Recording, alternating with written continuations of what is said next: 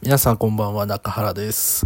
いやー、関東大雪ですよ。すごい雪。久々こんなに雪を見た。本当に。もともと出身が愛知なんですけど、愛知もね、2年に一度ぐらいはね、すんげー雪降るんですよ。ドカって積もるんですよ。で、そういう時に毎回、わ、雪って怖いね、なんて思ったり、ね、したり、あまあ、高校の時もありましたよ。むちゃくちゃ雪積もってんの中、自転車で隣町まで、よく通勤、通勤っていうか通学してたなって思います。関東来てからは初めてですね、こんなに雪が積もってんの。普段歩いている、ね、道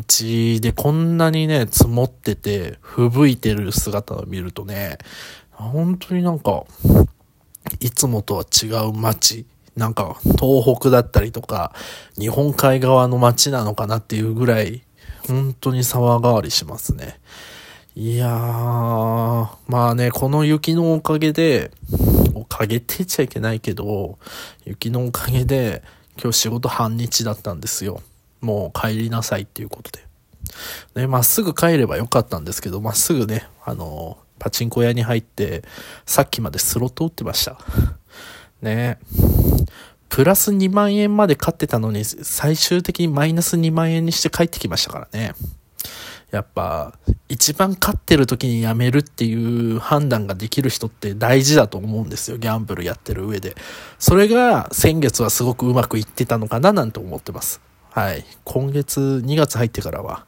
ダメですね。はい。給料日まであと1週間ちょっとなんですね。来週の木曜日かな ?15 日給料日。で、逆算した時に、普通にそういうギャンブルと、ギャンブルとかにね、お金を使わなければ、生活できるお金を持っているので、ね、毎回思うんですよ。その、スロット勝ってたり負けてたり、どちらでも、どっちの気持ちでも、もう明日は行くのやめようってお金減っちゃうから、もう絶対ダメと思ったりするんですけど、仕事終わったらそのまま足向いてる時あるんでね、うん、難しいですよね、ギャンブルは。本当に難しい。やらなきゃよかったって思うし、後悔もするんだけど、それでも、やるっていうね、依存性が強いスポーツっていうか、スポーツじゃないね、ギャンブル。うん、本当に良くないなと思います。なんか変わる趣味があればね、いいなって思ってて、それこそね、あの、友人の佐々木になんかいいものないって言うと、彼は運動って言うんですよ。運動。で、走るといいって言ってて。で、毎日じゃないけど、走れるときは走ってて、で、走ってて、なんか、うわーっていうなんか疲れだったりとか嫌なストレスみたいなのが脳に溜まっていって、それが発散されるっていうんですよ。走ってると。悪いものがって消えていく、ドーパミンが出るのかどうかわからないけど、なんかバーって出る。あれが気持ちいいんだ、みたいなこと言ってて。なんかそう言われてみると、自分が最初に勤めてた会社の上司、部長クラスの人たちは、走るのが趣味だったんですよ。マラソンが趣味だったんですよ。年に一回、飛騨高山でウルトラマラソン、100キロマラソンっていうのがあって、飛騨高山100キロマラソン。あれ毎年出てたんですよ、部長たちで。いや、それぐらいやっぱ走るの好きな人たちで。っていうので、まあ、その部長たちはむちゃくちゃ仕事ができる人たちだったんで、やっぱそういうのでコントロールしてたのかなっていう、ストレスだったり何だったりとか、か自己管理っていうのかな、そういうのから、走って運動で発散してたのかなって。その酒飲んだりとか、た、まあ飲んだりするのはね、多分、部長クラスになってくると付き合いであるから、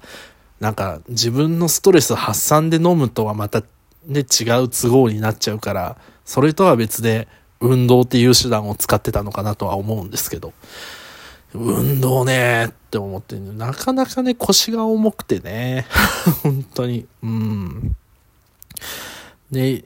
こういうね、あ運動いいよなって思ってた矢先に今日大雪ですからね。このまんまだと普通の天気の日でもまた今度って言って伸びちゃいそうで、あんま良くない傾向が出てるんですけど。うん。いやねえ、なんかね、ツイッターで流れてきた情報だと、自分普段、あの、とある私鉄を乗ってね、会社の最寄り駅まで行ってるんですけど、その私鉄会社がね、テレビ局の番組に寄せたコメントで、明日の、明日のことを考えられる状況ではないっていう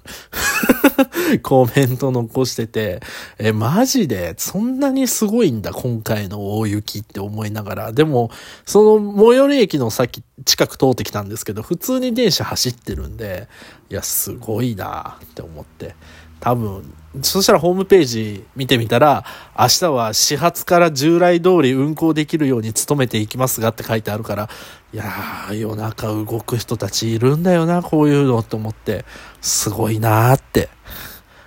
うん、なんか当たり前に電車乗ってるけど、それをね、当たり前に動かせれる人たちがいるからこそ頼れるんだよなって改めて思いました。そしたらね、そんなことを思っていたら、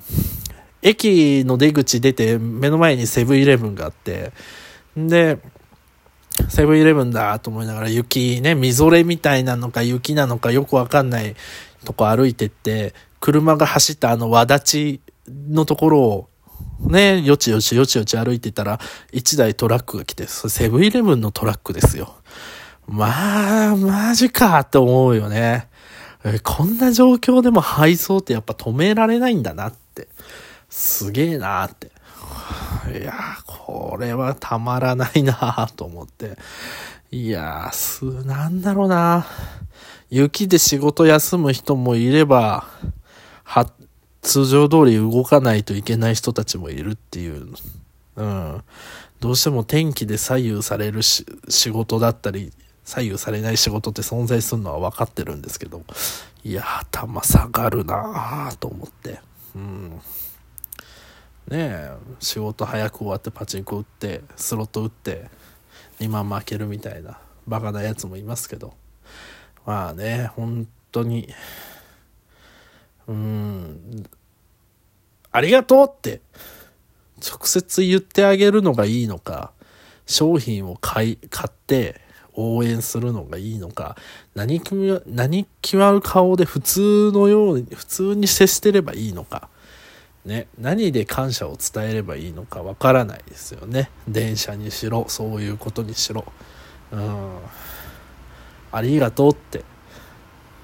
ね、仕事に対して感謝されることってあまりないじゃないですか。うん。なんかやって当たり前。お金払ってるんだから、ね、その対価で仕事してるんだから、当たり前でしょみたいな。うん。当たり前じゃないけど、当たり前でしょみたいな感じになってるじゃないですか。僕みたいにこうやって家帰ってきてから、うわ、本当に感謝してるみたいなことを思ってる人もいるだろうし、うん、当たり前でしょって思ってる人もいるだろうし、何も思わない人だっているかもしれない。うん。難しいよね。あ結局のところ、やっぱ自分のそういうね、モチベだったりとか、仕事に対して望む姿勢って自分でしかコントロールができないんだなって。うん、誰かに感謝される仕事って存在し、存在するんだろうけど多分数少ないんだろうなって。うん、やって当たり前だって思われるだろうし。うん、難しいよねって。うんそう思うと、ダメだね。寝る前にこうやってちょっと病むこと考えちゃうと、寝れなくなっちゃうね。だからちょっと明るい話して終わろうかなと思うんですけど、あの、よくスロットを打ってる時に、これ聞いてるとむちゃくちゃ当たるんだよなっていうジンクスが一つだけあって、それは、オードリーのオールナイトニッポン聞きながら打つと当たるんですよ。これね、嘘だと思うんすけど、これ今まで5000、5, 5回ぐらいやってるんですけど、全部当たってるの。勝ってんの。で、今日、その、3、3、2万ぐらい浮いてた時、聞いてたのも、オードリーのオールナイトニッポンだったんだね。ねそこからね、あの、名古屋の、キー局のラジオに切り替えたらね、もうガーって下がって、ラジオのせいじゃないんですけど、僕が完全に勝負の見極め点を間違えただけなんですけど、でもオードリーのオールナイトニッポン聞聞いてると勝ってるんでね。うん。またね、全国36局ネットでやってるんでね、また違う局でオードリーのオールナイトニッポン聞きながらスロット打てば、36回勝てるのかもしれないんですけど。まあね、そんなこと言っときながら、今日はここまでにしたいと思います。また明日喋れるように体を休めたいと思います。今日はおやすみなさい。失礼します。